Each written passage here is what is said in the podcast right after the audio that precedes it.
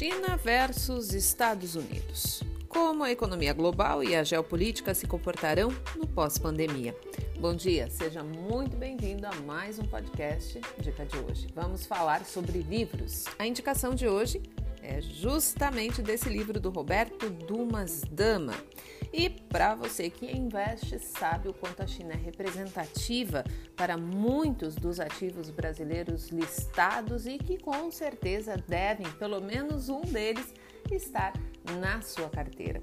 Compreender a importância desse mercado e também como ele vem se comportando ao longo dos últimos anos é muito importante para compreender o futuro, as projeções feitas pelo mercado. O prefácio do livro é escrito por Marcos Caramuru de Paiva, ex-embaixador do Brasil na China.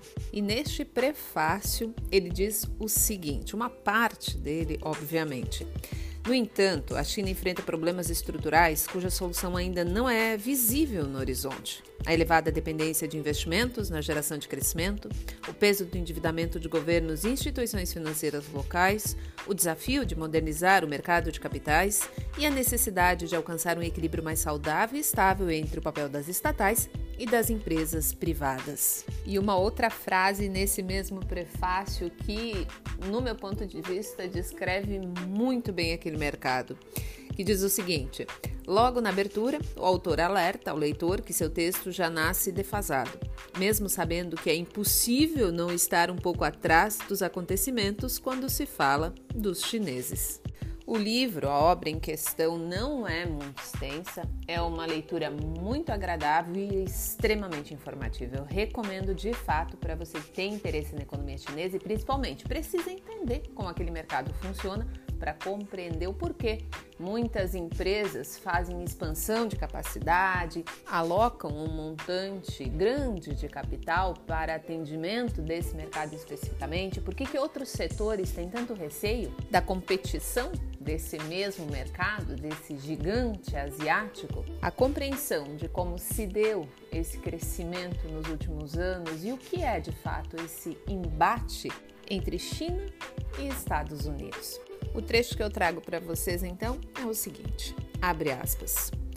Quando a crise do subprime eclodiu em 2008, tendo seu epicentro a falência do banco Lehman Brothers, a China havia acabado de implementar uma política fiscal e monetária contracionista, principalmente com o objetivo de frear os aumentos dos preços dos ativos imobiliários e para conter seu aquecimento econômico. Mas com a crise, o país foi atingido por uma tempestade perfeita. Se, por um lado, o próprio governo chinês havia posto em prática medidas econômicas contracionistas naquele ano, por outro lado, a crise dos Estados Unidos e seus efeitos em outras economias estavam prestes a intensificar os impactos adversos na economia chinesa, agora pelo lado das exportações líquidas. Ainda que o crescimento econômico chinês tenha atingido a marca impressionante de 9,2% em 2019, esse marco foi possível em parte por causa do aumento de 95% dos empréstimos efetuados pelos bancos comerciais principalmente os quatro bancos estatais, quando comparado com os empréstimos efetuados em 2008. Apesar do desempenho da economia chinesa ter sido a melhor do mundo em meio aos efeitos da crise, as políticas expansionistas adotadas por Pequim apenas exacerbaram o existente desbalanceamento econômico da economia no curto prazo, fazendo com que os investimentos alcançassem níveis perigosamente altos com relação aos retornos decrescentes. Mesmo que esses investimentos tenham sido usados para expandir a grande rede de infraestrutura do país, a maior parte deles certamente não lograram produzir os retornos esperados. Se esses investimentos não aumentaram a produtividade total dos fatores da economia chinesa, renda e, consequentemente, o consumo doméstico no médio prazo, então esses investimentos apenas pioraram o tão necessário rebalanceamento da economia do país. Como observa LAI, o excesso de investimentos tem trazido consequências prejudiciais em pelo menos duas áreas correlatas: crescimento econômico e distribuição de renda. Primeiro, que esse excesso de investimento distorce a alocação eficiente de recursos e prejudica o crescimento. Se elevados níveis de incremental capital output ratio persistir ou piorar como resultado de alocação ineficiente de capital, Então, a China terá de confiar seu crescimento econômico cada vez mais em investimentos para manter seu atual padrão de crescimento. Esse trecho é da primeira parte do livro, nas páginas iniciais. E o segundo trecho que eu trago para vocês para finalizar a nossa conversa já consta quase no final do livro. Diz o seguinte: abre aspas. A pandemia por incrível que pareça, ainda conseguiu levantar suspeitas sobre a globalização e a administração das cadeias de suprimento. A dependência por insumos de apenas um país é que deveria ser avaliada corretamente. Como afirmamos ao longo do livro, não culpe as cadeias de suprimento pelo maior espalhamento da doença e pelo arrefecimento econômico, mas culpe a dependência de apenas um ou dois fornecedores.